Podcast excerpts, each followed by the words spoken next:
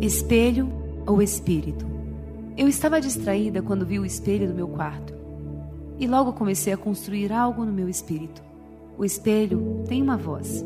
E a voz do espelho geralmente aponta para os nossos defeitos, para aquilo que é incorrigível, para as imperfeições. Ele faz os nossos olhos observarem mais o que achamos ser ruim do que aquilo que, segundo Deus, é muito bom. Às vezes, essa voz é tão intensa que nos perturba, chegando a nos convencer de algo que não somos. Tem pessoas que não conseguem se olhar mais no espelho, se perderam em suas identidades. Mas a voz do Espírito age contrária à voz do espelho. Ela me reintegra, me traz segurança e diz quem eu sou, afirma a minha paternidade.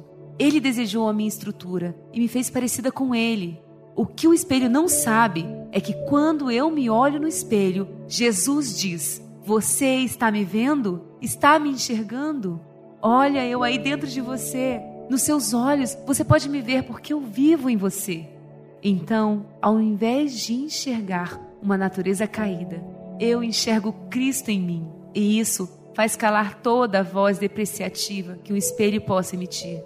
Olhe dentro dos teus olhos e você vai enxergar Jesus. Como ele disse, o reino está dentro de vós. Então, o espelho diz: você manifesta uma identidade com defeitos. O espírito diz: você manifesta um rei perfeito. Espelho ou espírito? Quem você vai ouvir? Quem vai te governar? Sendo Jesus interrogado pelos fariseus sobre quando viria o reino de Deus, respondeu-lhes: O reino de Deus não vem com aparência exterior nem dirão: Ei-lo aqui, ei-lo ali, pois o reino de Deus está dentro de vós. Lucas, capítulo 17, versículo 20 ao 21. Você manifesta a glória do Rei. Que nenhum espelho tenha o poder de deformar o que o céu enxerga a seu respeito. Você é valiosa.